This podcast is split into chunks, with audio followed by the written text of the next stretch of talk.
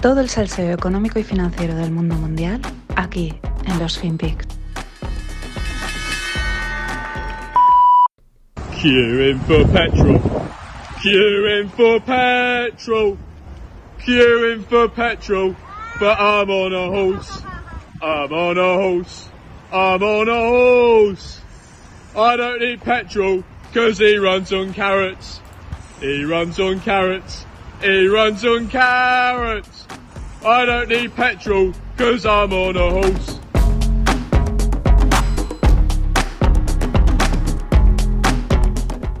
Hola no financieros, arrancamos semana y este, este extracto es de un vídeo muy divertido de un tío subido en un caballo en una gasolinera, pues bueno, por el acento deduzco que Reino Unido y lo que dice es Queen for Petrol, ¿no? Haciendo cola para el, para el petróleo, para la gasolina, pero yo voy en un caballo, yo voy en un caballo, no necesito petróleo porque el caballo, he runs on carrots, ¿no? El, caballo funciona con, con zanahorias.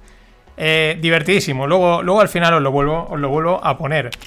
Pero bueno, eh, de eso es de lo que voy a hablaros ahora en, esta primera, en unos primeros minutos. Al final necesitamos, por lo, cómo pintan las cosas, aunque ya digo, esperemos que no llegue la sangre al río, pero vamos a necesitar un caballo, una vaca y un huerto. Es lo que es la verdadera cobertura ante, ante lo que ante esta escasez, eh, situación de escaseces y alzas de precios, ¿no? Siempre, pues mientras tengas un caballo para moverte, una vaca que te dé leche y tal, y un huerto, pues para cultivar comida, pues estás salvado, ¿no? Pero bueno, la semana pasada parecía que gas y petróleo se tomaban un descanso. Parecía porque esta semana siguen subiendo, además, a tope. El descanso del gas venía porque Putin iba a abrir el grifo y el descanso del petróleo porque los americanos dijeron que iban a liberar algunas reservas estratégicas que tenían, pero vamos, nada, esto ha sido un stop and go que se dice en Fórmula 1 y a seguir to the moon. Alguna cosa de esta también comentamos en el podcast el fin de semana en el Stonks Volan Primas con, con Greg. Pasaros. Eh, bueno, sabemos que hay escasez de energía, escasez de contenedores, escasez de chips, escasez de mano de obra, escasez de materiales industriales como la goma, como el cartón, etcétera. Y así cada semana, desde hace meses, pues la lista de escaseces se va ampliando. Eh, ojo que esto no suena lejano, ¿eh? pero acordaos del COVID, igual aquí en Europa, en Estados Unidos, esto, esto que voy a comentar lo vemos como, bueno, no llegará, no llegará, ojo, porque luego igual llega. Pero bueno, hoy hay que añadir dos nuevas eh, escaseces a, a, esta lista. Es verdad que igual son un poco exageradas porque están sacadas de los medios de comunicación y ya sabemos estos cómo se las juegan, ¿no? Para darle ahí un poquito más de bombo y de, de miedo. Pero bueno, eh, es divertido comentarlo, ya digo, de momento. La primera, escasez de cristal en Argentina. O sea, los viñedos argentinos, que son también muy famosísimos, pues no tienen botellas de vino, no tienen suficientes botellas de vino eh, más de uno, pues yo creo que lo que puede empezar es a reservar, no vaya a ser que vayan a tirar el vino, pues igual hay que cogerse aviones, mmm, tanques, cubas para ir a, que no lo tiren, o sea, que no desperdicien el vino, por favor. Dos, escasez del papel del váter. Vamos, cadena de suministro petada, FedEx, eh, que es la empresa de envíos americana, pues ha tenido que eh, reenviar, no sé, 600.000 paquetes eh, al día por, problemas de la escasez de trabajadores, ¿no? De hecho, Costco, que es otra de las grandes cadenas de, alimentación americana, ha limitado las compras de papel higiénico, de productos de limpieza y de agua. ¿vale? Esto es estilo pandemia, estilo apocalipsis. Todo debido a las escaseces de laborales, ¿no? La falta de mano de obra, lo cual es una cosa que nos choca. Y aquí empiezan a decirlo, ¿no? Es que falta mano de obra, no encuentro gente. Y dices, pero si hay paro, o sea, que me lo expliquen, ¿no? Pero, siguiendo con las escaseces de mano de obra, esta noticia. Southwest Airlines canceló más de mil vuelos el domingo. Southwest Airlines, pues es una compañía americana. Yo, la mejor charla de seguridad me la dieron, íbamos de Chicago a Nueva York y espectacular. O sea, fue un monólogo charla de seguridad que luego igual si la veo se la pegaba dice, bueno, pero ha valido la pena, nos hemos reído un montón.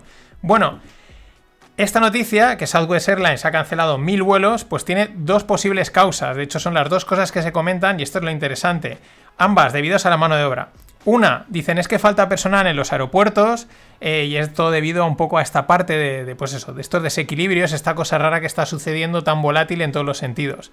La segunda, la segunda eh, razón, por la vacuna. Esta es la interesante.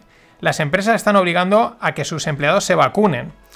En teoría no pueden obligar, bueno, en Estados Unidos no sé cómo es, pero creo que aquí y en el resto del mundo no te pueden obligar a vacunarte. Y claro, los trabajadores se están rebelando Y parece que muchos pues están diciendo, pues yo dejo de trabajar o no voy a trabajar o como no estoy vacunado no me puedes llevar a trabajar o me dejo el trabajo y me voy a otra empresa. Vamos, una fiesta. La recuperación económica decían que iba a ser en V y probablemente esté siendo en V, pero no era una V recta, era una V compuesta de Vs pequeñitas, ¿no? De, movidas ahí que están pasando, vamos, los fractales que se dan en la naturaleza eh, uno detrás de otro. Y sin dejar de escasez eh, el papel de China. Eh, ya hemos dicho que está todo hiperconectado y que casi todo pasa por China. Por desgracia, en parte, ¿no? Porque también sabemos cómo son los chinos. Son muy, producen un montón, muy eficientes y tal en estas. Bueno, eficientes hay quien me oiga y dirá, no te creas que son tan eficientes. Pero, bueno, sabemos cómo son, ¿no? Pero, por ejemplo, eh, su papel en la vaticinada escasez de alimentos, en la que esperamos que sí que de verdad no llegue. Esto ya sería la auténtica apocalipsis pero lo explica Dumber, que es una newsletter que me mola mucho y bueno, pues de vez en cuando lo comento porque trae ideas muy interesantes. Y una de sus últimas publicaciones que la titula Starvation Diet, o sea, dieta de, hambrienta, de, pasar hambre, eh, bueno, pues ¿qué dice? Que China, China perdón, hace semanas prohibió la exportación de fosfatos, por lo menos hasta junio del 2022. China representa el 30% del comercio mundial de este producto ¿Para qué sirve este producto? Pues para producir fertilizantes, que a su vez se necesitan para producir comida. Es decir, eh, claro, quitas un 30%, digamos, o frenas la exportación del, fosfato, lo que ellos sacan, y por lo tanto suben los fertilizantes, y si suben los fertilizantes, sube la comida. Pero vamos a ahondar más en este dominó de producción, ¿no? En estas piezas que están conectadas y cae una y caen todas. ¿Con qué se produce el fosfato? Con gas natural. Sí, todo totalmente conectado. Con el gas natural, que también está subiendo, se producen dos cosas imprescindibles para la producción de fosfatos. Uno, el amoníaco y dos, la energía necesaria para minar el fosfato. Con lo cual, la correlación, que las correlaciones en este mundo son importantísimas, es que si sube el gas natural, sube el gas fertilizante y por lo tanto la comida acaba subiendo. Y las gráficas ahí están. Así que como puedes deducir e intuir, de estas correlaciones China mediante, pues hay bastantes. Eh, estas son las que de momento hemos conseguido sacar y conforme vayan descubriendo o vayan sacando, pues te las iré comentando aquí. Aún así surgen muchas preguntas. Porque, ¿Por qué eh, frenar esto de los fosfatos? O sea, ¿esto es intencionado? Eh, ¿Es casual? ¿Con qué finalidad entonces? Bueno, ¿por qué está pasando esto? Y he visto algo que apunta que puede ser la razón. Y ahora te la cuento. Dejando a un lado las causas y motivos de esta subida de la energía, lo que me lleva llamando la atención es la falta de acción por parte de los políticos, tanto a nivel nacional como a nivel europeo. Hablo sobre todo en esta zona, en, España Europa. Nada, ni siquiera su clásica propuesta de regular precios o de fijar máximos o obligar a producir a tal coste. Nada. Eh, a ver, sabemos que pocas veces eh, consiguen solucionar problemas de este tipo, eh, si no es que los agravan, pero bueno, eh, yo no es que espero una acción por su parte que ataje el problema, pero espero una acción, aunque sea equívoca, aunque sea lo típico de regular mm, eh, los precios, que no funciona, pero hacen algo, ¿no? Es como, ah, está mal hecho, pero has hecho algo. Pero aquí no hacen nada. Simplemente declaraciones de intenciones, tal, tal, bla, bla, bla. ¿Qué dice Greta? Ahí no le falta razón a nuestra amiga. Eh, entonces, o bien el problema es tan grave y complicado de solucionar que no saben qué hacer, con toda la subida del gas natural, de la energía eléctrica, etcétera, que esto es probable, o bien hay algún interés que se nos escapa. Hasta que vi estas declaraciones de Ursula von der Leyen. In these very weeks, we all see how crucial it is to reduce our dependency on fossil fuels such as gas, oil, and coal. Currently, we're facing a steep global rise of energy prices. That has happened before. Economies are picking up worldwide, gas producers have not increased their supplies despite rising demands. So wholesale gas prices have almost doubled compared to one year ago. By contrast, renewable energy prices have remained stable. In fact, they've even decreased in recent years. So, in the long term, the European Green Deal and renewables are the solution to the rising electricity prices. Every euro spent on renewable energies does help our planet, and it equally helps the consumers. But it is also an investment in the resilience of our economies. So we have to speed up our work on the European Green Deal to become more energy independent. Aquí la veis. Qué bonito, ¿no? La realidad es que los precios de la energía suben por la escasez de combustibles fósiles, porque se ha descarbonizado muy rápido, más de lo que el mercado energético, es decir, el mundo, eh, puede asumir, y pues podríamos decir que la culpa es de, forzar muy rápido con las renovables, ¿no? Quitar carbón, quitar eh, gas natural, todo este tipo de combustibles fósiles. Los políticos, lo que dice Úrsula, que los precios de la energía suben por culpa de los combustibles fósiles, porque no han sido capaces de dar respuesta. Con lo cual lo que hace falta es más energía verde. Resumen, ¿no querías caldo? Pues toma dos tazas. Si es que esto es, un, esto es de manual de los políticos. Y a mí me parece que este es, este es el plan, este es de lo que va toda esta historia que no acaba de visualizar. Digo, aquí no me encaja. Bien, estén forzando la crisis energética, bien la crisis energética esté sucediendo, la van a aprovechar. Esto es el manual del 101 del político ruin. ¿Aprovecharla cómo? Pues implantar la Green Economy a cualquier coste. Todo por la Green Agenda, que será más impuestos verdes, nueva deuda verde y más restricciones verdes.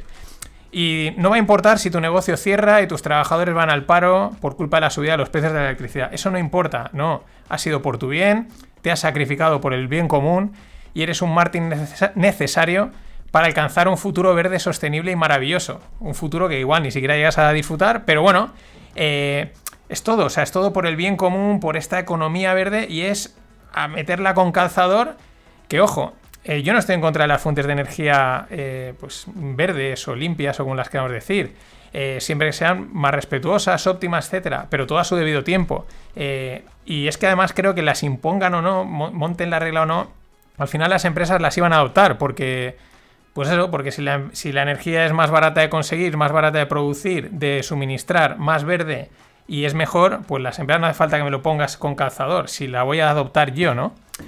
Por eso, eh, los americanos y los ingleses, que claro, estos son la otra parte y estos le ven las orejas al lobo, un, importante diplomático americano ha dicho, relacionado con el mundo de la energía, dice, si queremos resolver el cambio climático debemos hacerlo, pero al mismo tiempo aislar la economía de las eh, crisis energéticas. ¿A qué se refiere? A que ven que hay que volver a los eh, combustibles fósiles, que hay que recuperarlos y hay que compensar porque no se puede ir, digamos, tan rápido. Los ingleses tampoco se quedan atrás. Reino Unido recurre al carbón a medida que la baja producción eólica aumenta los precios de la energía. O sea, esos también tiran para atrás y dicen, déjate de rollos. Aún así, pienso, tiene que haber más. ¿Por qué forzar de tal manera la agenda verde? Hacerlo por motivos políticos me parece que no es suficiente porque, bueno, pues quién les vota, ¿no? ¿Qué rédito saca al final un político de esto? Y tiene que haber un motivo económico detrás. Y aquí viene, desde mi ignorancia, mi suposición. China. Probablemente la gran beneficiada de la economía global verde, sostenible, electrificada, solar, bla, bla, bla, es China. ¿Por qué? Pues salvo que haya otras causas maquiavélicas que estén fuera de, mi alcance, diría que los rare earths pueden ser una de las razones. Los metales raros son imprescindibles para todas las tecnologías verdes desde las placas solares hasta los coches eléctricos, y China tiene un control total de estos materiales. En la newsletter tenéis, os dejo el link a una infografía donde se ve claramente. Europa está vendidísima. Pero es que esto no acaba aquí, porque el círculo se cierra con el carbón, que es imprescindible para la industria de paneles solares. Resulta que el carbón es necesario para producir silicio, que a su vez es necesario para producir polisilicio, que a su vez compone los paneles solares. Es decir, Está todo hiperconectado. Es una economía globalizada, pero no. Nos habían vendido una cosa y ahora vamos a comprobar que otra. Una scary funny picture, ¿no? Una, una escena eh, un poco dantesca. Mañana seguiré hablando de China, Estados Unidos y estas movidas macro porque hay más tela.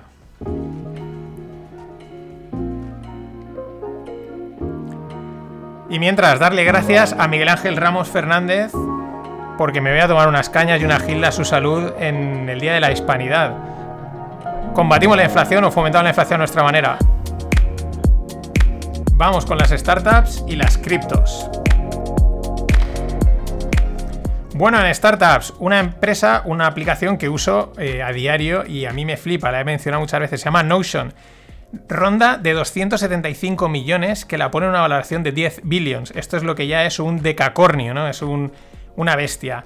Yo soy usuario de esta herramienta y me mola un montón. Eh, es para lo que se le suele llamar herramientas de productividad, tomar notas, organizar ideas, calendario, gestión de proyectos, etc. Muy potente, muy flexible, muy versátil, eso sí. Ojo, cuesta cogerle el punto y siempre tiene la sensación de que se te escapan cosas, ¿no? Como es tan bestia. De hecho, pues si queréis aprender, hay una cuenta que es Aprende Notion, que la lleva una chica que se llama Elena Yúscula. Y bueno, hay mucha información interesante. Pero bueno, como startup, es un ejemplo de lo que os hablaba hace un par de semanas eh, de un producto mínimo viable que cuando salió de mínimo tenía poco. O sea, eso ya era un pepinaco. O sea, que yo hablaba con gente y decíamos, esto, montar esto les tiene que haber costado un huevo, ¿no? Porque es que era un producto ya muy acabado. El fundador ha hablado a, relación con levantar esta ronda y bueno, pues lo que quieren es una herramienta útil, global y accesible para todos. Pero espectacular. Mucho ojo a porque creo que es un antes y un después en este tipo de startups y veremos hasta dónde llega. Ojalá la sacasen ya bolsa. Yo le metí euritos, os lo digo. Y en la parte cripto, bueno, no seré yo quien, alce, eh, quien se alce a favor de las regulaciones, así en términos generales. Más que nada porque políticos y, burócratas pues tienden a pasarse frenada eh, para acabar sobre regulando. Sin embargo, el sector cripto y sin embargo en el sector cripto y concretamente las dos noticias que te voy a comentar pues ponen de manifiesto yo creo que esa necesidad de una mínima regulación no por nada, sino porque unas mínimas normas para saber cómo y dónde debemos de jugar todo, para que reducir, las estafas van a estar, pero por lo menos las reducimos. Eh, lo comentaba en un tuit Chris Carrascosa, abogada aquí de Valencia, súper metida en el mundo cripto, controla un huevo y decía que hay una, la Celsius Network en la que, bueno, si no te has leído los, los términos y condiciones, pues tú todos los assets que metes ahí, ellos cogen y los prestan eh, y los utilizan para pedir prestado USDT, el famoso Tether del que esta semana, supongo que el jueves os hablaré, si no miércoles o jueves os hablaré de toda la movida que hay. Y claro, es que es, es el tema, si hay una regulación mínima, pues tú, aunque no te leas las condiciones, pues hay un mínimo de seguridad, sabes que estará cumpliendo con lo que tenga que cumplir. También es verdad que en este tipo de cosas las condiciones hay que leérselas siempre. Eh, sobre todo, y leer la letra pequeña, sé que es un rollo, sobre todo cuando son cosas relacionadas con dinero, porque pueden haber unas trampas que te cagas. Y si ya no hay regulación, apaga y vámonos. Y el segundo caso, os dejo en la newsletter, tenéis que verlo, es un vídeo de cómo se llevan un cajero. Cómo cogen un coche y se llevan un cajero. habréis visto miles de estos, pero es un cajero Bitcoin. ¿Por qué? Porque, claro, el cajero no estaba, no tenía KYC, que es Know Your customer, ¿no? No estaba regulado. O sea, no, no, se sabe quién ha metido la pasta y no, totalmente en el mercado negro, podríamos decir. Claro, ¿qué? ¿qué haces? Es lo que cuentan, tú le metes al cajero 10.000, 20.000 euros o dólares, lo que te dé la gana, y tal y como los metes, te coges y te llevas el cajero. Entonces, el cajero te ha dado tus bitcoins y tú aparte te llevas tu dinero. O sea, has duplicado tu inversión en un momentito. Claro, es lo que apuntan en la cuenta Bitfinex. Dice, si ese cajero tuviese KYC, es decir, estuviese regulado, ¿Qué pasaría? Pues que ya se sabe de quién es ese dinero y tú no puedes coger y llevarte el cajero porque o tienes un dinero o tienes otro. En fin, os dejo con el horse que sé que os ha molado mucho. Hasta mañana. Queuing for petrol. Queuing for petrol. Queuing for petrol. But I'm on a horse. I'm on a horse. I'm on a horse. I don't need petrol because he runs on carrots. He runs on carrots. He runs on carrots. I don't need petrol because I'm on a horse. 是祖国统一的最大障碍，是民族复兴的 严重隐患。以和平方式实现祖国统一，最符合包括台湾同胞在内的。中华民族整体利益，任何人都不要低估中国人民捍卫国家。Hola, no financieros, estamos de vuelta, como no, segundo podcast de la semana y este que veis, pues deberíais de ya conocerle el tono, ¿no? Es Xi Jinping, el presidente chino. ¿Por qué? Pues porque en estas declaraciones dice que habla de reunificarse, de la reunificación de China. ¿A quién se refiere? Pues a Taiwán. Ellos R que R con una reivindicación que ellos dicen que es histórica. Eh, bueno, utilizar la palabra reunificación pues es una manera suave, ¿no? De decirlo, porque en el discurso, pues por un lado dice que los independentistas taiwaneses son un obstáculo para la reunificación y para que ese proceso sea pacífico, ¿eh? pero lo dice sutilmente, ¿no? Eh, luego ya en un tono, podríamos decir, más bélico, afirma que nadie debe dudar de la determinación y la habilidad de China para defenderse. Y finalmente remata diciendo, eh, ya con contundencia, que van a conseguir la reunificación. A todo esto, pues por ahí sale Putin, no él, sino un diplomático suyo, diciendo que Taiwán es parte de China. los taiwaneses, ¿qué dicen? Pues ellos no quieren saber nada de reunificaciones ni nada de China. Eh, absolutamente nada. La verdad es que, quitando los rasgos asiáticos, mm, pues la gente que conozco que hasta en los dos países, no solo temporalmente, sino viviendo, pues hay diferencias, ¿no? Eh, pero bueno, además es que la mosca detrás de la oreja, los movimientos militares que hemos estado comentando últimamente, mucho despliegue de aviones y tal chinos por la zona, y claro, quizás de ahí la noticia que salía la semana pasada, eh, se ve que desde hace un año hay un pequeño contingente militar americano desplegado en Taiwán, secretamente, pero esto acaba de salir. Claro, eh, la verdad es que pues con China es para estar con la mosca detrás de la oreja a todas horas. Lo digo por este otro titular que salía ayer del Epoch Times, que es un medio chino opositor. Eh, dice que China se prepara para un posible brote de COVID a gran escala, según documentos del Partido Comunista filtrados. En el documento, que se emitió el pasado 30 de septiembre, instan a autoridades locales a estar preparados para finales de octubre, habilitando medios y camas de hospital. vete tú a saber, ¿no? Aquí al final, eh, vale, es un medio opositor y a saber está sacado de contexto o no, pero el tema es que, eh, sea como sea, eh, lo que me parece que ya casi cada vez va chirriando más es que un país tan grande y tan importante como China no puede ser la caja negra que es. Tampoco vas a pedirle a un país que sea totalmente transparente porque hay secretos de Estado y estas cosas, pero claro, no es lo mismo que sea Mm, totalmente eh, caja negra, pues podemos decir Venezuela, por poner un ejemplo, o Corea del Norte, cuyo peso en la economía mundial pues es de momento y por desgracia bastante reducido a que lo sea China, ¿no? Yo creo que esto es algo que, oye, no, podemos estar aquí todo el mundo lucubrando con el peso que tenéis. Al final va a haber que darle la espalda realmente. El tema es que yo creo que esta gente es capaz de hacer lo que sea. Lo que sea con tal de tapar la mierda que parece que tienen cada vez dentro. Lo digo porque, pues, esto del COVID, pues igual es que por ahí han habido brotes, los han estado tapando, como aquí no entra ni sale nadie, y vete tú a saber eh, lo que comentaba ayer del carbón, de las energías, o seguimos lo del tema inmobiliario. Mm, lo de Evergrande sigue cociéndose a fuego lento, el tema, el, bueno, lo de Evergrande y las inmobiliarias. Eh, el lunes, es decir, ayer o antes de ayer, según cuando oigas el podcast, pues mm, fallaron en el pago de bastantes cupones de bonos, ¿no? En el pago de la deuda, de los intereses que tenían que pagar, no solo Evergrande, sino alguna que otra inmobiliaria. Es decir, pues ahí la ranita está a fuego lento y veremos, veremos por dónde sale. Pero yo creo que estos son capaces de hacer lo que haga falta, con tal de no reconocer que el, el sistema falla. The Everything Crackdown se llama un titular de, de Bloomberg a raíz de Gary Gensler. Eh, esto viene en línea con China y con Estados Unidos, lo que ya había comentado. Estados Unidos va tras los pasos de China. América también tiene una hoja de ruta para meter mano en todos los negocios. Al fin, ¿no? Eh, pues meter ahí regulación y controlar, sobre todo parece que siempre con vistas a empresas tecnológicas. Lo mismo que está haciendo China, pero aquí hay que hacerlo de una forma más sutil. ¿Cómo es sutil? Pues utilizando, pues eso, los globos sonda. Todo esto viene a raíz de unas declaraciones o de una propuesta también de Gary Gensler, que es de la SEC. Eh, que bueno, pues son 10 reglas, 10 medidas eh, para regular industrias de gamificación. Bueno, las reglas tocan gamificación de las inversiones, lo cual tiene su lógica, SPAC, ESG, los criterios medioambientales que no falten, los sueldos en Wall Street, etc. Eh, claro, ahora tiene mucha oposición. Hasta los propios demócratas, que son los que están en el gobierno, le dicen a Gensler que reduzca las pretensiones, ¿no? Que bueno, pero pero todos sabemos cómo funciona esto, y esto es un globo sonda de lo vamos dejando caer. La gente se confía y piensa, uff, eso no llegarán a hacerlo, no pueden ir tan lejos estos políticos. Pero la maquinaria está en marcha. Tienen que ir más lentos, no pueden ir tan a saco como los chinos, pero ahí van. Y bueno, lo iremos contando. Siguiendo en Estados Unidos, la semana pasada salían datos de empleo y no eran buenos. Esto, por, esto, por lo tanto, pues aleja el famoso tapering, eh, esto es curioso, ¿no? Porque cuando salen malos datos de empleo, la bolsa sube. ¿Por qué sube la bolsa? Porque la bolsa dice, perfecto, van a seguir metiéndonos dinero, van a seguir metiéndonos jaco, heroína, vale, a subir. Todo la lógica contraria, ¿no? A lo que debería pasar.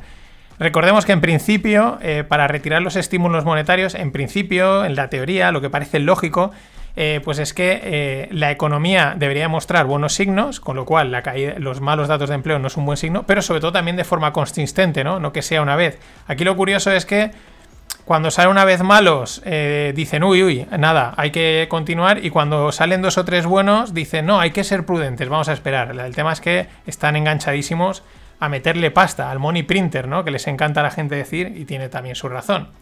Claro, con todo este panorama de incertidumbre y riesgos en las economías de un lado y otro del Pacífico, Estados Unidos, China, por no hablar también de, Europa, pues normal que los CDS se disparen.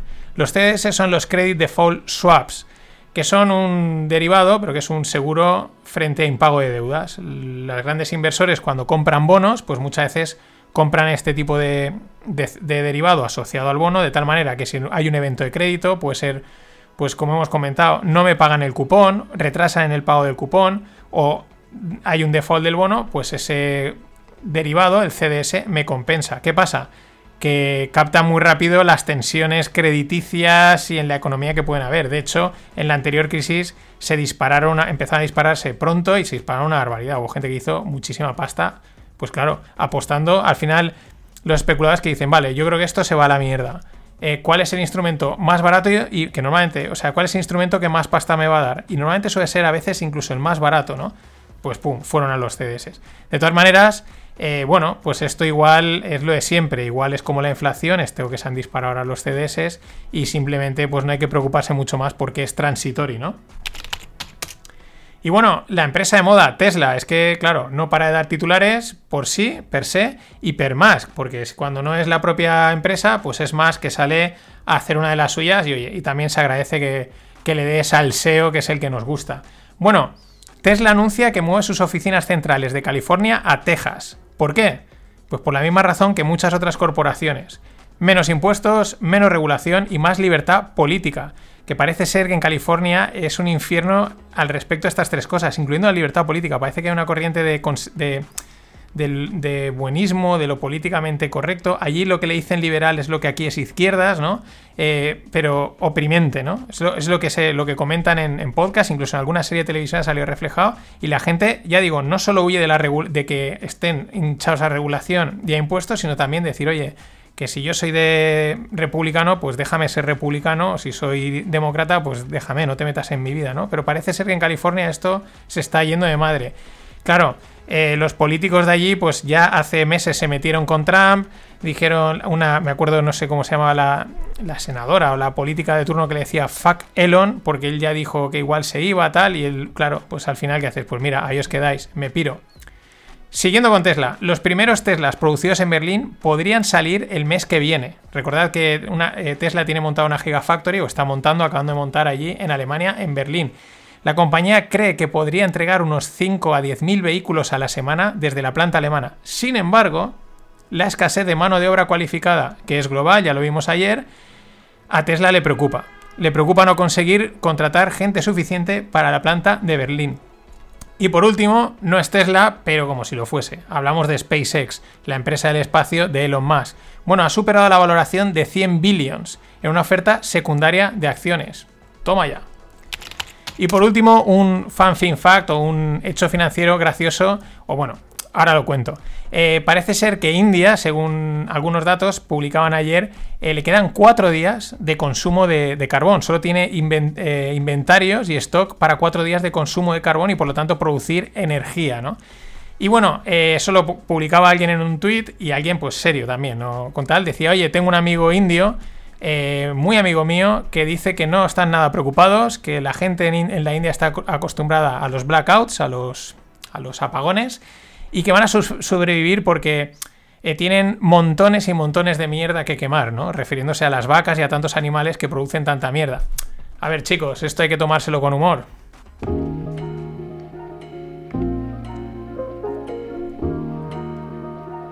¿Cómo os moló el He Runs on Carrots, eh? La voy a poner más a menudo.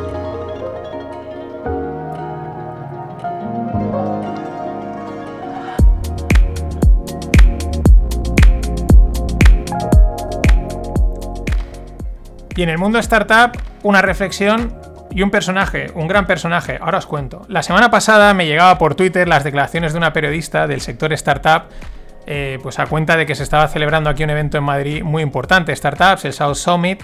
Y bueno, en la chica decía que, bueno, que cuidado con la moda de emprender que los políticos habían puesto de moda perdón, habían fomentado en España, ¿no? Totalmente de acuerdo. Hubo un momento en que como había crisis, pues todo el mundo a emprender, ¿no? No, podemos, no sabemos cómo generar trabajo, pues emprender, ¿no? Y tal. Y sí, quizás un mensaje muy happy, totalmente de acuerdo. A continuación decía que la apología del fracaso que se hace en el sector startup, que oye, pues has fracasado, no pasa nada, tira adelante y tal, pues que estaba mal. Y que, que es que había gente que pierde dinero. Y recomendaba ir con cuidado al emprender.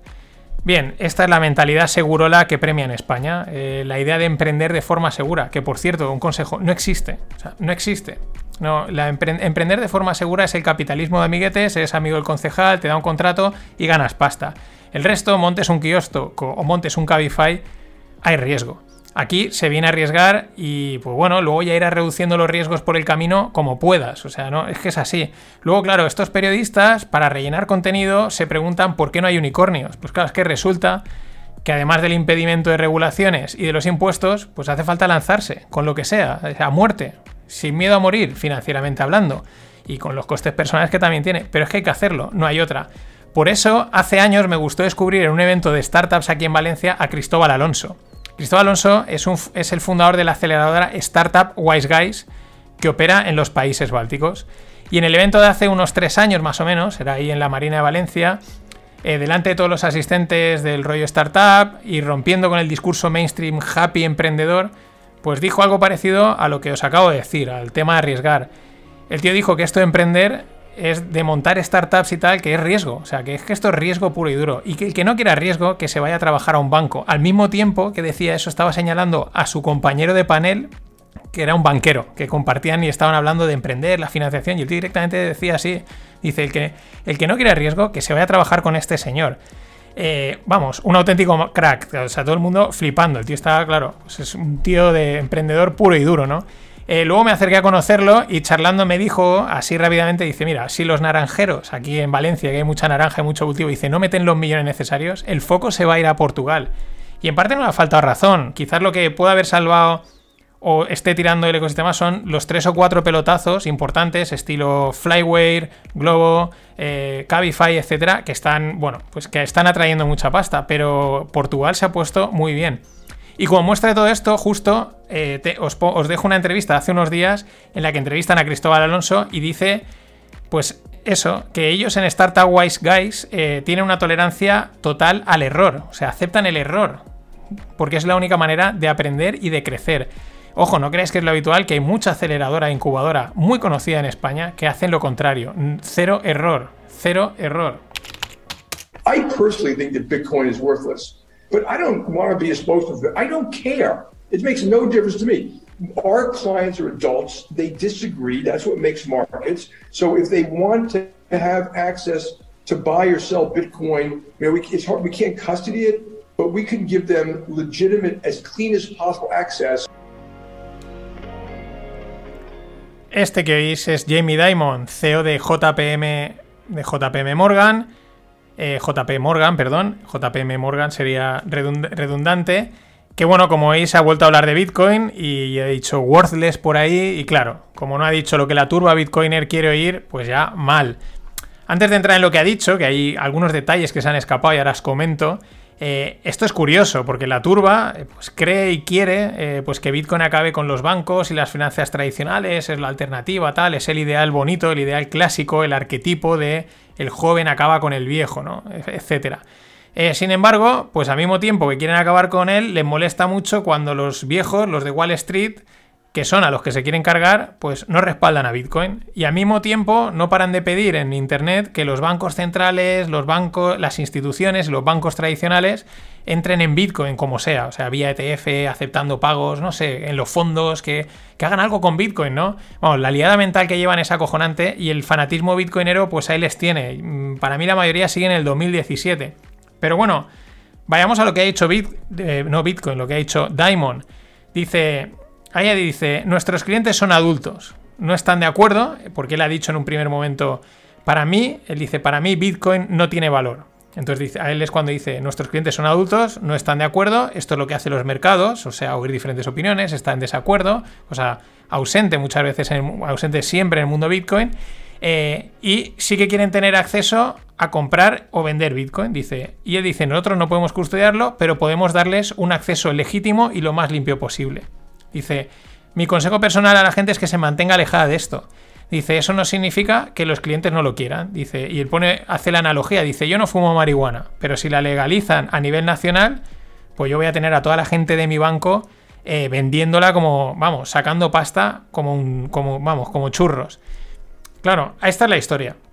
Eh, claro, sobre estos dos puntos, ahora se habla del tercero, que no, no lo he metido en el audio, pues claro, lo que dice, eh, lo dice claro y claro, es normal que a los idealistas de los mundos yuppies, del mundo cripto, pues les duele oírlo.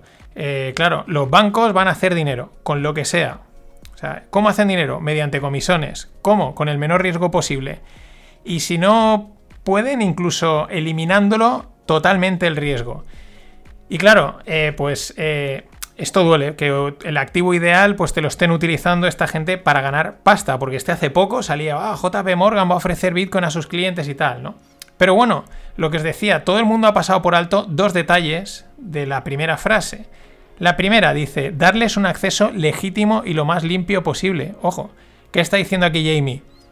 ¿Que hay bitcoins sucios e ilegítimos? No puede ser, se tiene que haber equivocado. No, no sabe lo que habla. Pero ese no es el detalle que a mí más me llama la atención, que también el que me llama la atención es cuando dice no podemos custodiarlo. We can't custody. Y ahí es cuando digo, ¿cómo? Digo, o sea, es decir, un banco como JP Morgan, un activo como Bitcoin que ha llegado tan lejos, está en plena adopción, mm, etcétera, trillions, to the moon, etcétera, eh, lo están gastando en países como El Salvador, Nigeria, o sea, vamos, que es espectacular lo que está haciendo ahora mismo. Y JP Morgan no puede custodiarlo o mejor dicho, no quiere custodiarlo. A ver, los bancos en estas cosas ganan comisiones de operativa y comisiones de custodia. Las de operativa es por comprar y vender, lo que ha dicho. Y las últimas, las de custodia, pues son como las actuales y las que están muy de moda, las suscripciones. Ellos te guardan los activos, que es una de las funciones tradicionales de los bancos, y por tenerlo guardado te cobran algo. Y a lo tonto pasan 10 años y te han estado 10 años cobrando y han hecho bastante pasta. La pregunta es, ¿por qué JP Morgan renuncia a ese juego, a ese jugoso, perdón, a ese jugoso negocio.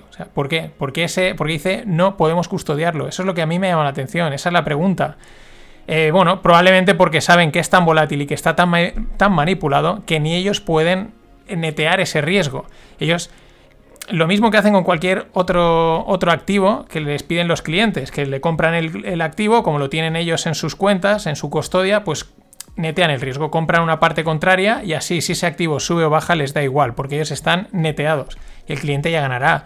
Los bancos no ganan con la direccionalidad. Pero claro, la turba se ciega y ya, ya no ve el bosque. Luego, en otra parte que también haya, ha, sacado bastante, pues eso, bastantes titulares, es que dice que dice, voy a lanzar una pregunta más, ¿no? Por así más o menos dice, eh, ¿cómo saben que esto terminará en 21 millones? ¿Acaso leéis todos los algoritmos? Dice, no sé, dice, yo soy escéptico con estas cosas. Claro, eh, la pregunta que se hace Jamie es una pregunta que en realidad se ha hecho mucha gente, pero la dicen en voz baja, ¿no? Para que no se enfade la turba. A ver, si todo el mundo sabe que hay 21 millones, hoy. Pero el tema y lo que hay gente que se pregunta es si en un futuro ese límite no se modificará. Que sí, que es difícil, que no se puede, que la comunidad no lo hará, etcétera.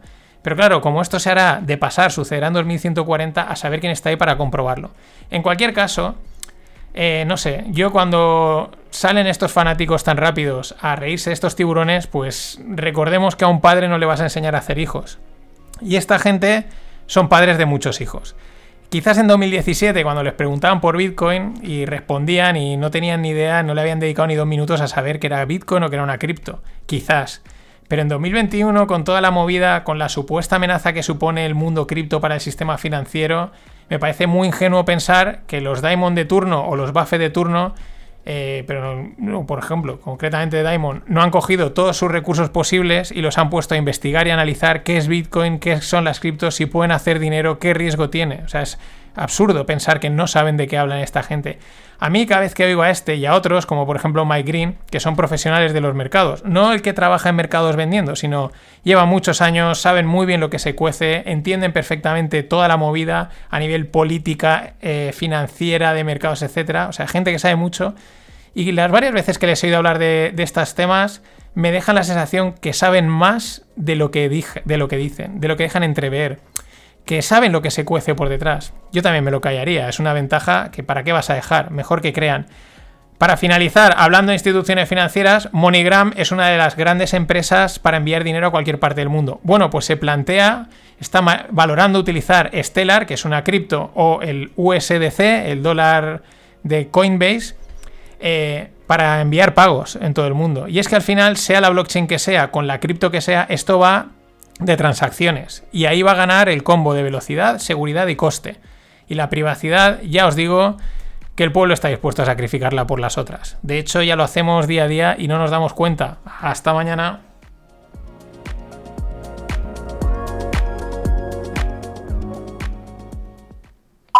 I've been an airline pilot for 18 years and now I'm facing an ultimatum. Not a choice, but an ultimatum. I'm being told in order to continue my career as an airline pilot, I must be vaccinated, which really means I have to choose between putting food on the table for my family and my freedom of choice. Whether you believe in vaccination is the right thing to do or not, the situation goes far beyond health. We, the American people, have fought for freedom for 257 years.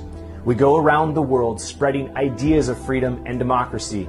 We help other countries and people fight for their freedoms while ours are being stripped away. You may think being forced to wear a mask or get a vaccination is insignificant.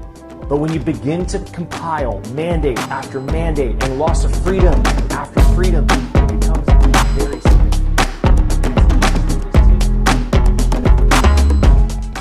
¿Qué tal, no financieros?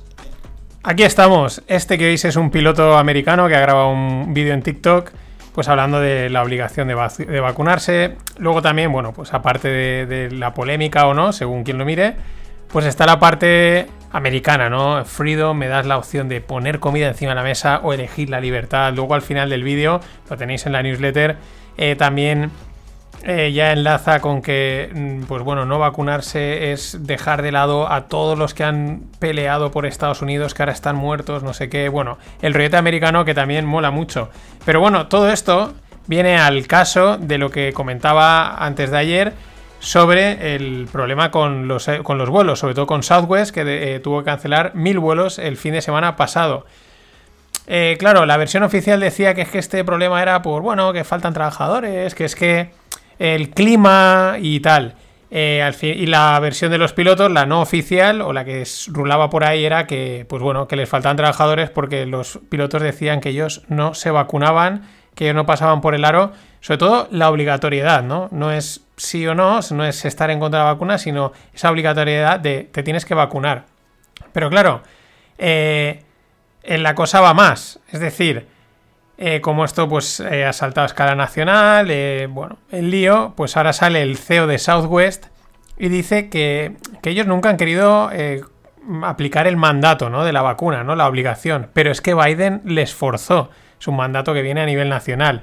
Claro, como el CEO de Southwest ha metido a Biden en el saco y Sleepy Biden pues es demócrata, pues coge y sale Greg Abbott, que es el gobernador republicano de Texas, que es donde está la sede de Southwest, y ha anunciado un decreto en el que prohíbe la obligatoriedad de vacunar a la gente. Fijaros ya el lío que se empieza a convertir. Eh, el lío continúa porque pese a este decreto emitido por el gobernador republicano de Texas, hay varias compañías, entre ellas Southwest, que dicen que ellos van a seguir haciendo caso al mandato de Biden, es decir, a obligar a vacunar a los empleados. Bueno, no, es una obligación, le dicen, os vacunáis o os despedimos.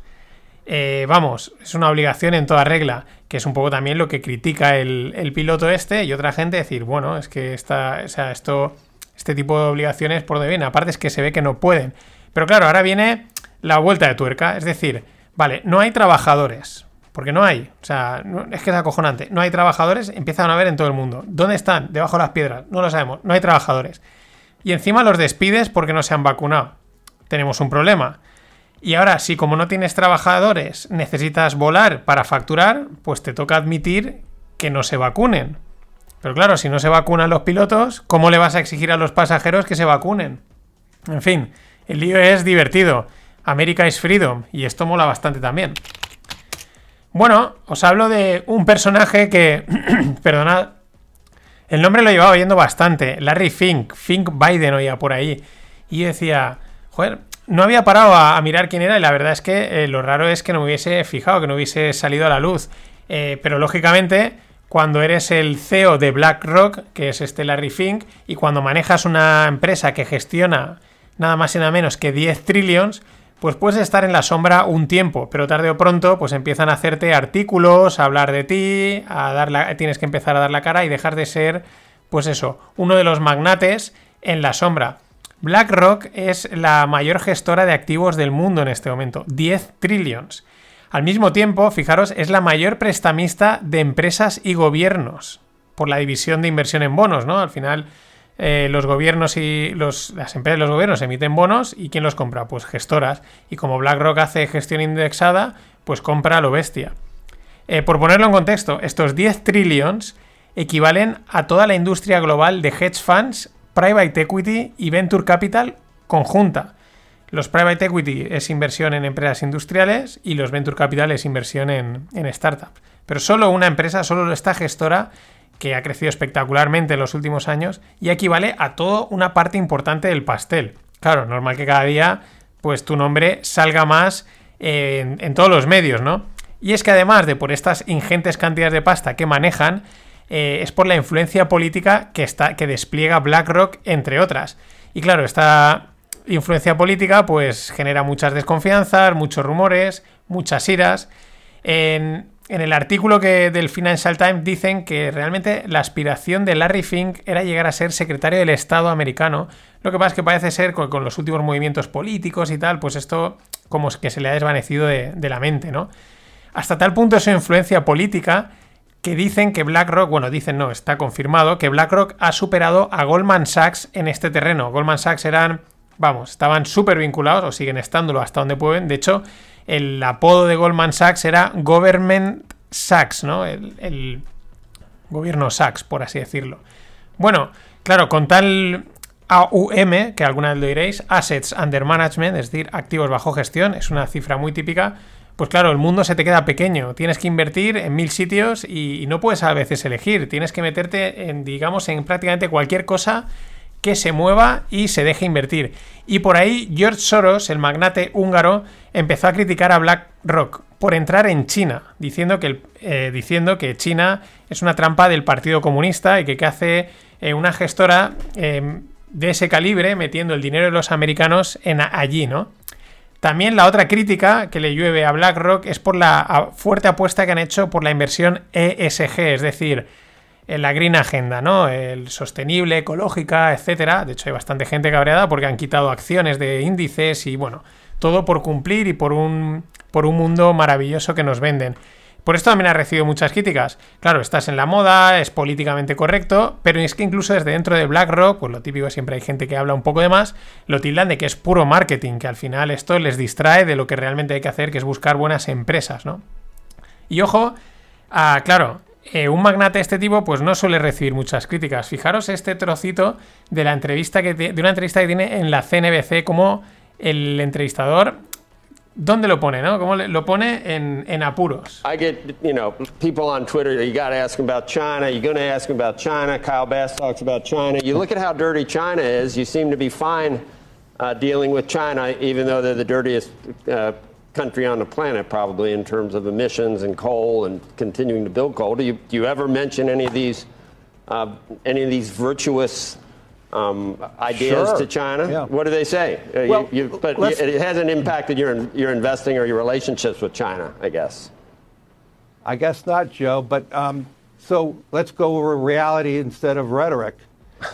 That, is that just a catchphrase that you use when you get an uncomfortable question, Blair? Joe, I'm not uncomfortable at all. So let's talk All about right. it. Um, uh, trade between, we have a great interconnected relationships with China. As I said, $615 billion of trade this year with China.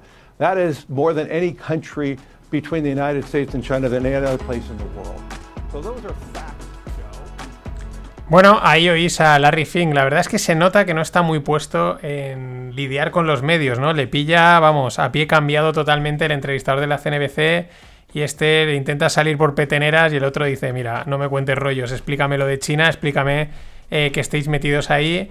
Y el tío, bueno, dice una cosa que ya sabemos, dice, aquí está todo interconectado, lo cual, si lo linkamos con el tema de Evergrande y tal, pues es para empezar a temblar. Y la verdad es que tiene una no acaba de responder como, como debería, ¿no? ¿no? acaba de saber salir del paso, lo cual pues casi con alguien que gestiona 10 trillions es un poquito para temblar.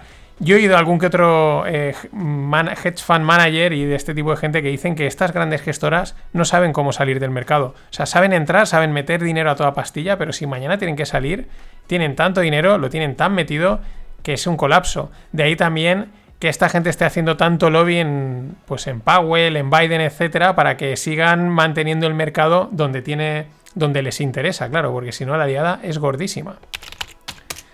Y liada la que hay con las escaseces. Sé que es día sí, día también, pero ¿qué vamos a hacer? Si es lo que toca hablar.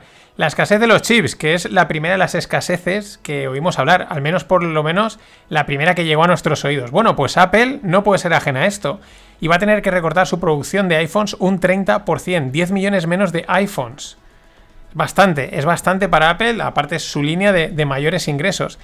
En un tuit hacían referencia diciendo, bueno, menos mal que solo Apple es la mitad de la capitalización del mercado, en referencia al peso que tiene Apple, porque es la compañía cotizada de mayor valor, eh, peleando ahí con, Amazon, eh, la que el peso que tiene en el mercado, ¿no? Sin embargo, Apple de momento ayer solo corregía un 1%, porque, bueno, de momento Vamos a mirar por otro lado, ya nos preocuparemos más adelante. Y los que se preocuparon pero ya no, pues em, los reguladores americanos y la gente de volatilidad. Bueno, ya lo comenté, tras el, el Volmagedon, que le llamaron, que es de Armagedon de volatilidad, el Volmagedon que hubo en febrero del 2008, 2018, perdón, eh, varios ETFs del VIX, del índice de volatilidad, se fueron al garete. O sea, concretamente los ETFs que estaban apalancados y eran o inversos, ¿no? Que son como a ver, el VIX ya es una cosa complicada, el producto en sí. Ahora, si encima sobre él montas algo apalancado o inverso, pues ya es la repera de complicado. Eh, por eso, cuando la volatilidad se fue de madre repentinamente en 2018, ¿quién lo iba a esperar? La volatilidad de repente repuntando así como loca. Bueno, pues sucedió el Volmagedon y es que estos ETFs petaron, petaron literalmente. O sea, valgo cero, valgo 70, ahora valgo 70, ahora valgo cero. Corren rumores, como siempre, de ahí de que ahí pasaron cosas, pero ¿cuándo no pasan? ¿Y cómo no te vas a fiar de los banqueros de inversión? Bueno, en cualquier caso, esto ya parece agua pasada y esta semana vuelven a salir a cotizar este tipo de productos que estaban ahí como en latente, no estaban aprobados, estaban viendo a ver si les dejaban sacarlos o no. Todo con el beneplácito de la SEC, of course. Los emisores, los que han creado los productos, dicen que han diseñado una estructura renovada del producto que evitará futuras petadas. Sí, claro, lo que tú digas. Mamá, dame dinero para. Dame dinero, te juro que no me lo voy a gastar en caramelos. Ya, claro. En cualquier caso, recordad, esto ni con un palo. Estos ETFs son para operar en el corto plazo y para ser un súper profesional.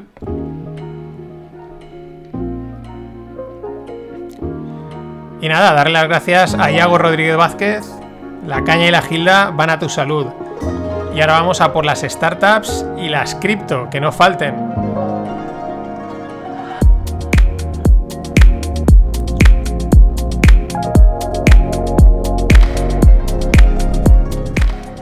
Me mola mucho esa base, me mola bastante. Bueno, startups. Udemy, probablemente la conozcáis, probablemente hayáis hecho algún curso en esta plataforma. Yo tengo uno subido que ya no está disponible. Los que hagan un futuro creo que los subiré ahí porque de las que probar la que más me gusta. Bueno, pues Udemy anuncia que va a intentar salir a cotizar en el Nasdaq. Esto que ha hecho disparar a uno de sus inversores, que es eh, la empresa Nasper Prosus, ¿vale? Son los dos nombres que manejan y es que es una cotizada. Y esto me recuerda que hace un tiempo me preguntaron, oye, ¿cómo se puede invertir siendo un pequeño inversor en estas grandes startups? ¿no? Porque, claro, las oyes y tal, y dices, joder, ¿cómo se puede invertir? Pero están fuera de mercado, entonces no, o sea, no están cotizando y por lo tanto solo acceden inversores institucionales, profesionales, etcétera, los venture capital, ¿no? Pues bueno, una de las formas es en las pocas empresas que existen de este tipo, como era Nasper, como es Nasper Prosus o como puede ser la famosa SoftBank. Pero volviendo a Udemy, pues eh, muy bien, eh, la verdad es que la plataforma funciona muy bien y sí que tiene pinta, esto es opinión personal, de que puede ser el winner take it all, ¿no? El que se lo lleva todo del mundo de la formación online. Ahora mismo hay muchas plataformas, una por país, hay varias a nivel mundial, hay saliendo nuevas intentándolo, muy segmentadas, de esta solo te formamos en no sé qué, esta te formamos en lo otro. Pero yo creo que aquí va a suceder como con YouTube o con Spotify, que al final son el sitio en el que el que publica un vídeo, el que publica una canción, o en este caso, el que publica un curso, va a querer estar. ¿Por qué? Primera, porque te da buen servicio, etcétera, etcétera, pero aparte es porque la gente a la hora de buscar creo que va a acabar yendo a un sitio. Vale, voy aquí que está todo, ¿no? Como hacemos en YouTube. Voy a Udemy que está todo aquí. Y sí que parece, yo creo que Udemy es una clara candidata a ser ese winner take it all. Podrá convivir con otras, pero al final, en este es un caso claro, idéntico, muy parecido al de YouTube. Y otra startup que lo está petando es Personio tiene nombre castellano, pero son de Alemania. Es un software de recursos humanos y acaban de levantar una ronda de 270 millones para irse a la valoración de 6,3 billions. Están ya solo cuatro que están ahí al lado. Los 4 billions están ahí al lado para conseguir ser el decacornio.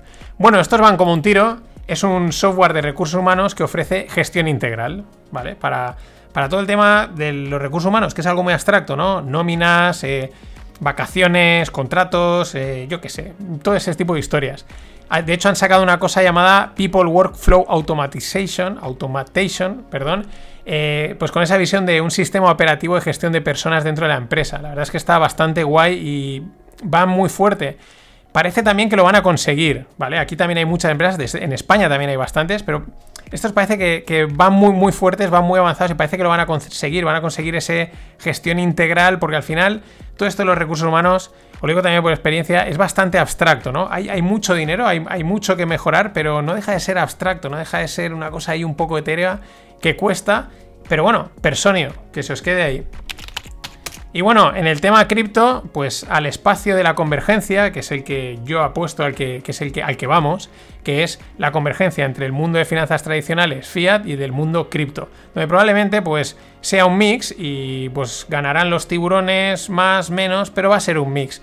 Bueno, ¿quién se une? Nuestra querida Stripe, la plataforma de pasarela, la pasarela de pagos que gasta todo el mundo, que funciona de maravilla, la verdad es que es una pasada pues hacían ayer un anuncio que están contratando ingenieros para, el, para Stripe Crypto, eh, para el futuro de los pagos en la web 3. Por partes, ¿qué es la web 3? Pues la evolución de la web actual. Que la web actual, pues lógicamente si está en la 3, pues la web actual es la 2. La 2 ya os comenté que está centrada en el usuario como creador de contenido, ¿no? El que crea, el que comparte, redes sociales, toda esta movida. Y la 3 va sobre pasta, sobre valor, sobre monetización de ese contenido y de cualquier uso de la web, pero de tal manera que esté totalmente integrado, ¿no? pues lo que, lo que digamos aporta blockchain y los pagos, ¿no? Esa capa de valor totalmente integrada. No os puedo dar más detalles porque tampoco es que yo sea un experto de esto, pero es más o menos por dónde van los tiros. Y mientras, eh, los NFTs a tope. Es que esto ha sido espectacular. Esto le ha pintado la cara a todo el mundo. Y es una pasada por la locura y por lo divertido. Todo el mundo subiéndose al carro. Hace poco eh, se anunciaban pues eh, Binance y FTX, que son dos de los más grandes exchanges del mundo, pues que lanzaban su plataforma de NFTs. Y ahora se une Coinbase. Y como apuntaba una cuenta twittera muy importante en el mundo cripto, pues decía, claro, Coinbase intentó sacar una plataforma de lending, de préstamos, y la SEC le dijo, alto, que estás cotizando, que te tengo controlado y tú eso no lo puedes hacer porque aquí no me fío. Y dice, bueno, pues nos vamos a hacer NFTs. Y ahí están, a seguir con la marcha. Y por último, eh, la firma alemana Auto 1 eh, será la primera empresa europea en usar la blockchain de Ethereum para financiar coches. ¿Esto qué quiere decir? Pues esta es una de los. Pues. Eh, de las cosas que a veces siempre están. Se habla de precio, esto sube, esto baja, no sé qué, tal. Pero al final hay una también una utilidad. Desde mi punto de vista de, la blockchain o de las tecnologías descentralizadas, que es esta. ¿Qué es lo que hace? No es que vayas a financiar exactamente, simplemente es una plataforma donde agilizar todos los trámites, eliminar papeles, agilizar el proceso, controlarlo, dar seguridad al mismo. Y es bastante interesante también, no hay que dejarla de lado. Y ahí la vamos a tener. Así que nada más. Hasta mañana.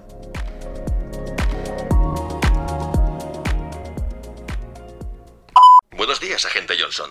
La filmación que va a ver es altamente secreta y contiene imágenes clasificadas X. En 1945, los europeos luchaban por reconstruir sus países después de la guerra. Pringaos. Cállese, Simpson. Para aliviar la crisis, el presidente Truman prometió su ayuda. Servirá nuestro dinero para ayudar a nuestros aliados que combatieron tan mal y tan pronto se rindieron.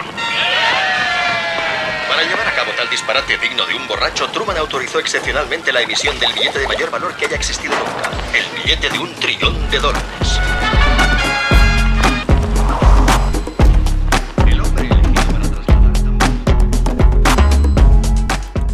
Hola no financieros, ¿qué tal?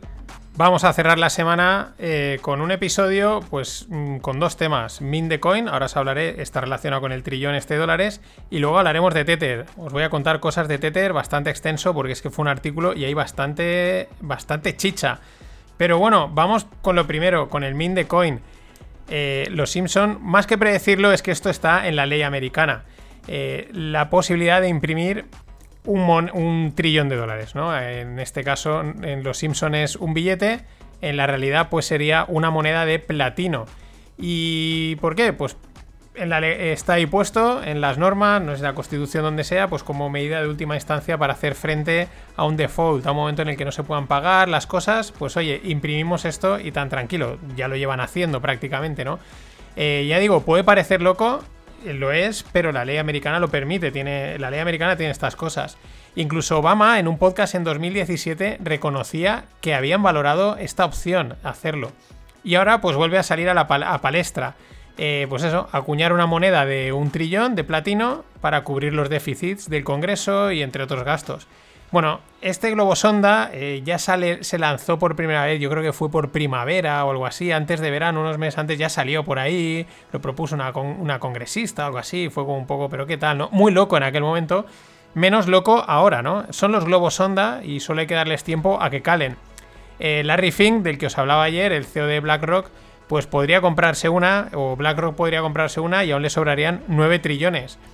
Aunque bueno, en realidad lo que sucede es que ellos crean la moneda, o sea, la, maquinaria, el procedimiento sería crear la moneda, la depositan en la Fed como garantía y entonces pueden imprimir toda esa pasta. A ver, a mí no me sorprendería ver la Trillion Coin expuesta como atractivo turístico y, ¿por qué no? Pues cobrando 50 o 100 dólares la entrada. Pero hagamos números, ¿no?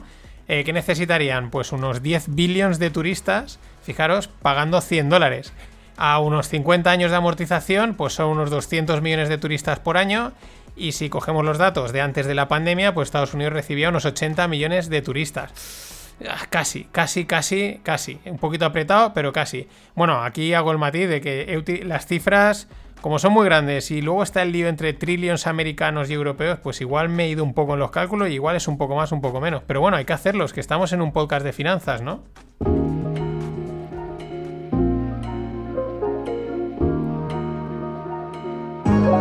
Vamos a ver la movida del Tether, que, es. lo tiene todo, lo tiene todo. Es de película.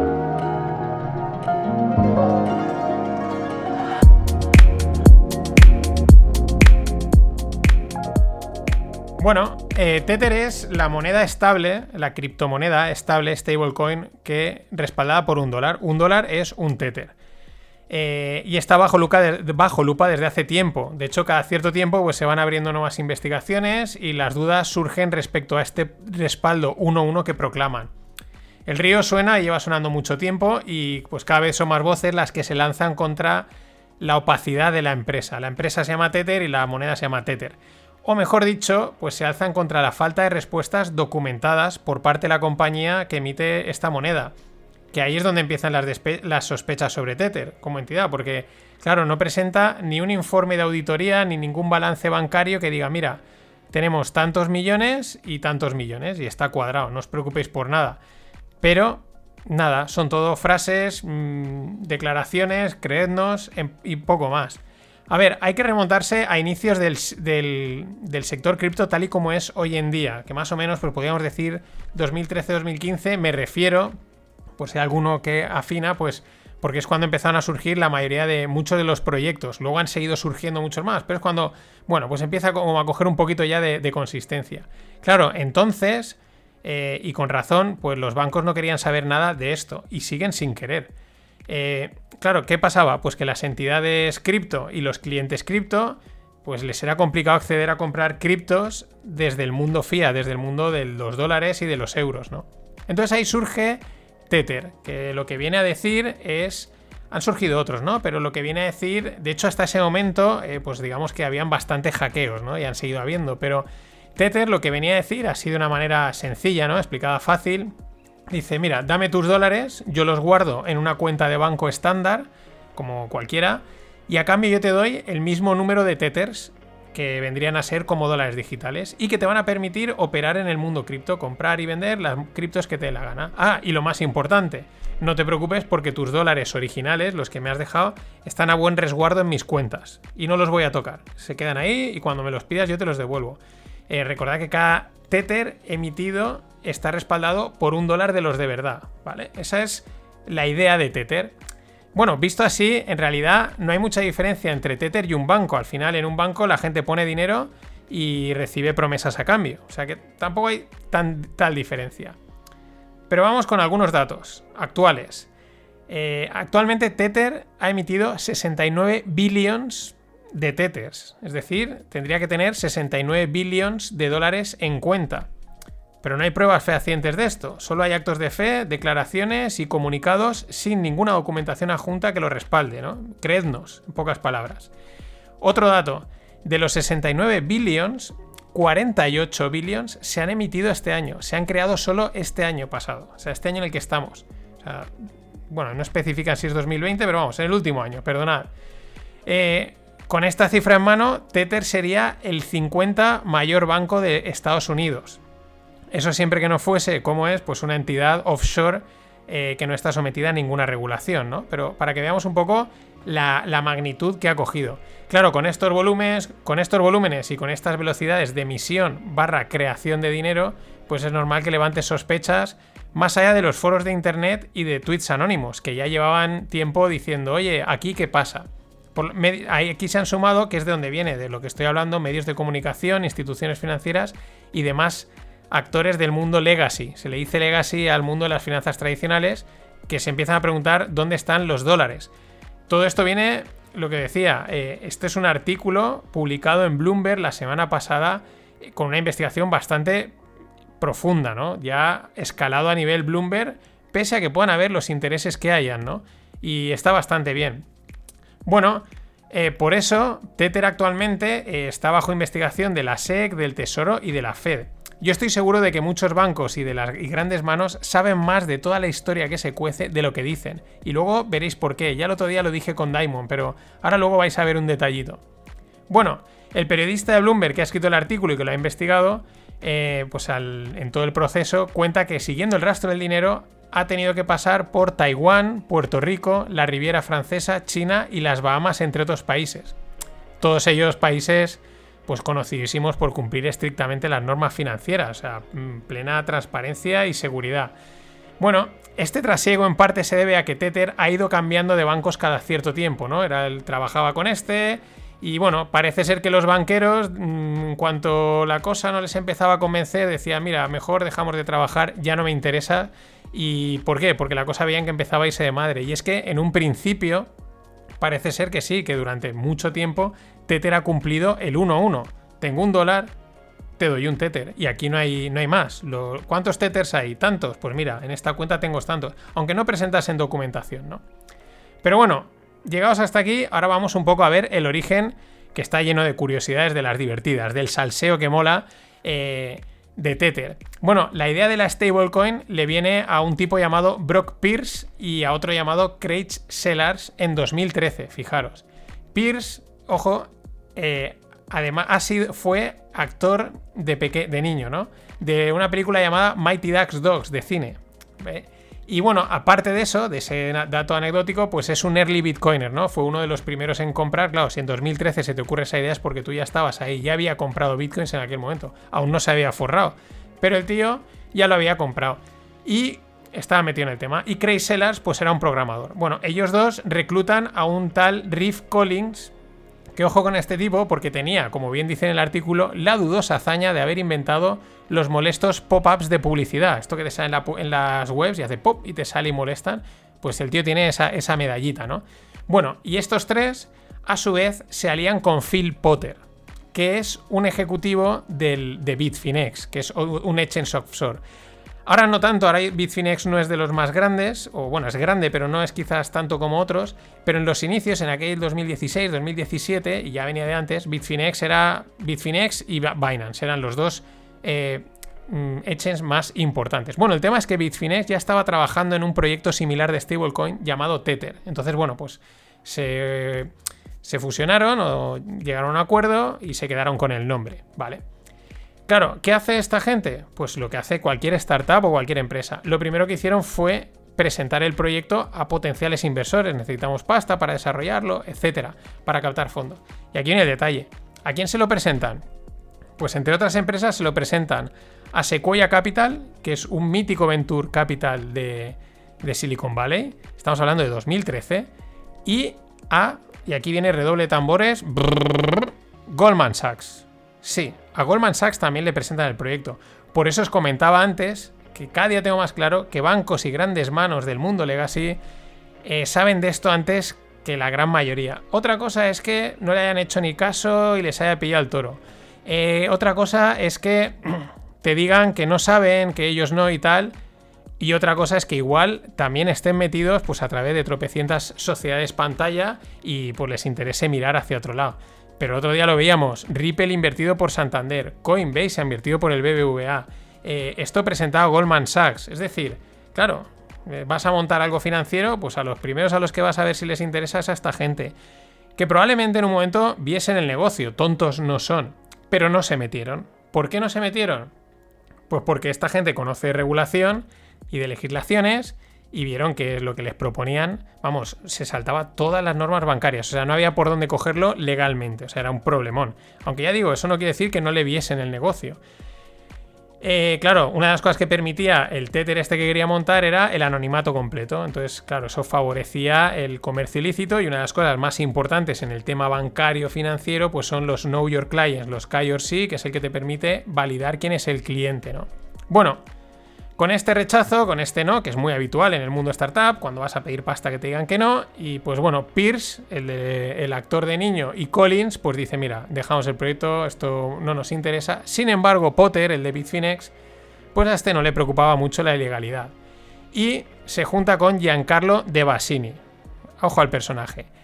Que Giancarlo De Basini era inversor de Bitfinex y además Chief Financial Officer, CFO, ¿no? Jefe financiero de Bitfinex. Y entre ellos dos se montan, se ponen de acuerdo para montar Tether. Por cierto, De Basini, Giancarlo, a partir de ahora, es cirujano dental.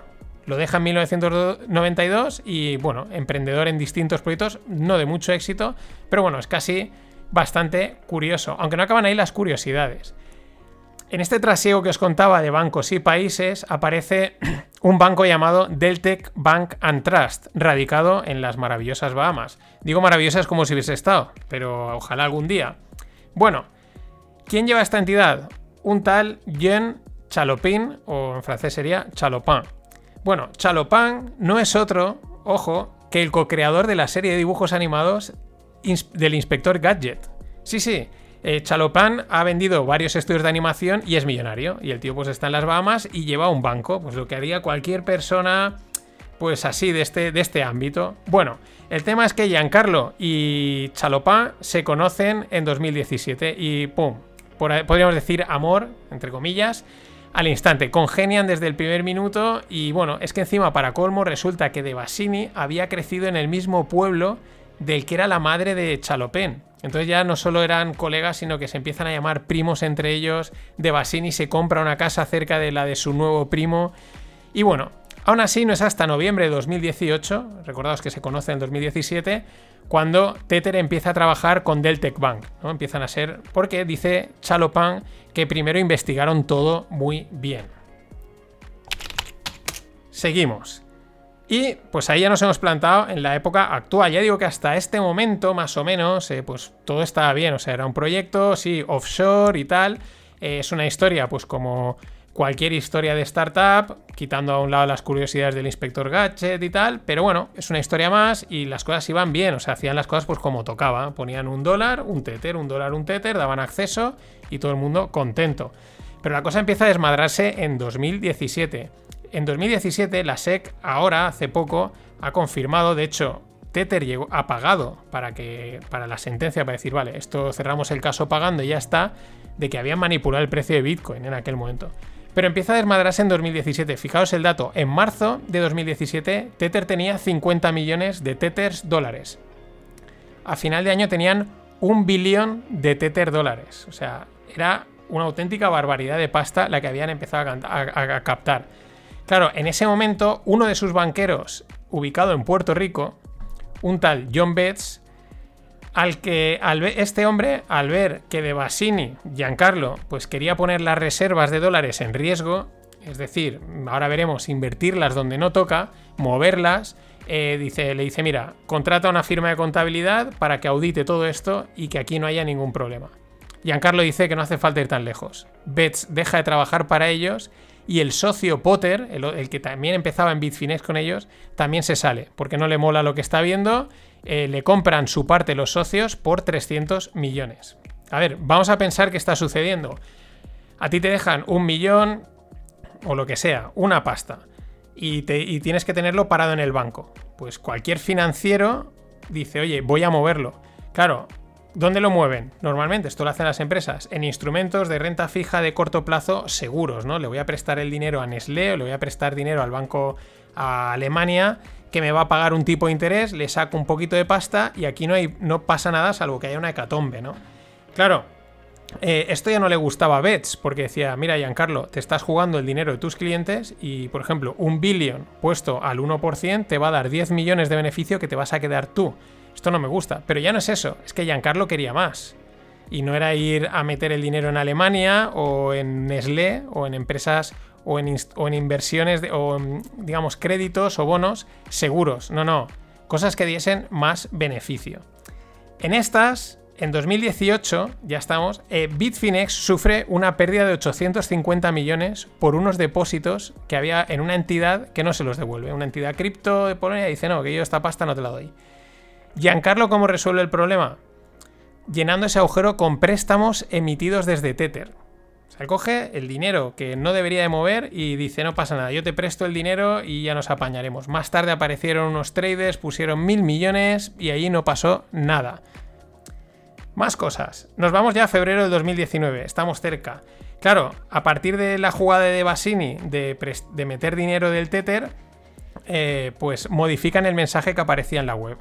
En la web de Tether, hasta ese momento, el mensaje que ponía es el respaldo es siempre 1-1 y lo que mantenemos son dólares en reserva. Y en ese momento lo cambian. Y dicen que Tether está siempre 100% respaldado por sus reservas. Y sus reservas pueden ser divisas, ¿vale? Cash equivalents, que suele ser pues instrumentos de muy muy corto plazo, eh, vamos, prácticamente dinero líquido, y de vez en cuando podrán incluir otros activos y recibos de préstamos hechos por Tether a terceras partes que puedan ser entidades afines. Es decir, hemos cogido el dinero y lo hemos prestado por ahí. ¿A quién? Pues a quien sea. Vale, con todo esto, lógicamente, con esa subida de pasta y con, esos volúmenes, como decía, pues surgen las preguntas. La pregunta es, ¿dónde están los dólares?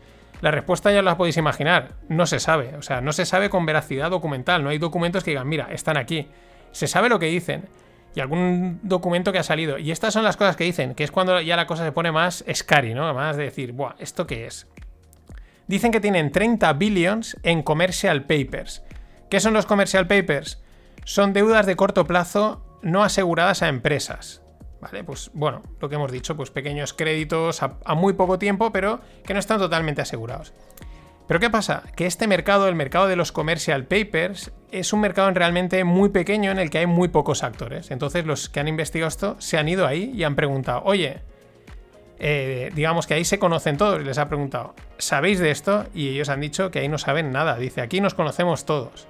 Y si alguien hubiese entrado con esos 30 billions en este mercado, dicen, creednos que sabríamos quién es. Con lo cual, dicen que hay 30 billions, pero por otro lado, ahí nadie sabe nada. Más cosas. Según un documento de una cuenta de Tether Holdings, Tether tiene billions, así sin matizar, en préstamos de corto plazo a compañías chinas. Ahí surge el rumor de que tienen dinero prestado a Evergrande. Esto pinta shadow banking. ¿Qué es el shadow banking? Pues empresas que no son bancos ofrecen servicios bancarios como financiación. Claro, ¿qué sucede? Que si estas compañías petan, y recordemos lo que es cómo se está cociendo el tema en China desde lo de beber grande, pues tú pierdes ese dinero. Un dinero que, que no deberías de tocar, porque tus clientes esperan que haya ahí y te lo tienen que y esperan pedírtelo en cualquier momento. Pero aún hay más. También dicen, y esto también está confirmado, pero así en números grandes, que tienen préstamos a compañías cripto en las que han aceptado Bitcoin como colateral. Esto ya es el riesgo del riesgo. Porque esto para mí confirmaría los rumores de que se imprime Tether para subir el precio de Bitcoin. Razones para hacerlo. La primera, cuanto más sube el precio de Bitcoin, más gente atraes al, al mercado, con lo cual más clientes. Pero más allá de esto, el incentivo es perversísimo para imprimir Tether y subir el precio de Bitcoin. ¿Por qué? Para evitar la liquidación de todos esos préstamos. O sea, yo te, yo te presto dinero y me das Bitcoins como colateral. Si Bitcoin empieza a caer, mi colateral cada vez vale menos. Y hay un momento en que hay que liquidar eso, o sea, esto no puede seguir cayendo. Con lo cual, esa liquidación a mí me fuerza a perder dinero, porque te he prestado un dinero, me has dado una cosa que ahora no vale. Por lo tanto, yo mismo tengo el incentivo de imprimir dinero, pampear Bitcoin, para que no me salte todas las posiciones y se me vaya todo el chiringuito al garete. Es acojonante. Bueno, en resumen, esto es como si el dinero de tu cuenta de ahorro el banco coge, lo invierte en préstamos de mucho riesgo y cuando tú vas a sacarlo no existe porque los préstamos han petado. Claro, normal que antes de que eso suceda, al mínimo rumor de dudas de qué está haciendo el banco con tu dinero, tú vayas a preguntar si el dinero está donde debe estar. Y casi por último, tres frases que destaco el artículo. Recomiendo leerlo porque hay muchísimas más. Una, dice, si los trolls están en lo correcto, los trolls de Internet, dice, Tether eh, es es un Ponzi, es un Ponzi, dice, más grande que el de Madoff. O sea, es una bola más grande. Yo diría que incluso el nombre de Ponzi lo va a dejar, eh, si sucede, eh, será, te has marcado un Tether. También dicen, no es una stablecoin, es un hedge fund offshore de alto riesgo. Fijaros. Y por último, hay un actor del mundo cripto que dice, sí, esto podría ser una gran movida, pero a mí me da igual porque ellos son como los banqueros. Ellos les da igual hundir el banco mientras estén cobrando su pasta y su bonus y poniéndolo a salvo. Y después de todo lo expuesto, sale el fundador de FTX, ya he dicho, uno de los grandes, y dice, a colación de este artículo, pero sin mencionarlo, que la gente no debería de publicar piezas de, periodismo en las que se preguntan, porque el título del artículo es ¿Dónde están los billions?, en las que se hacen preguntas así si no tienen información real o contrastada de que es verdad. Dice, de la otra manera son solo meras suposiciones. Y yo digo, yo le digo al tipo este, eh, gracias por confirmarlo. En fin, esto ha sido todo por hoy. Para cerrar con este buen rollo, que sé que os molan las cancioncitas, en Canadá hay un programa eh, dedicado al hockey nacional, pero que lo emiten en Punjabi. Y empiezan con esta sintonía. Haz buen fin de...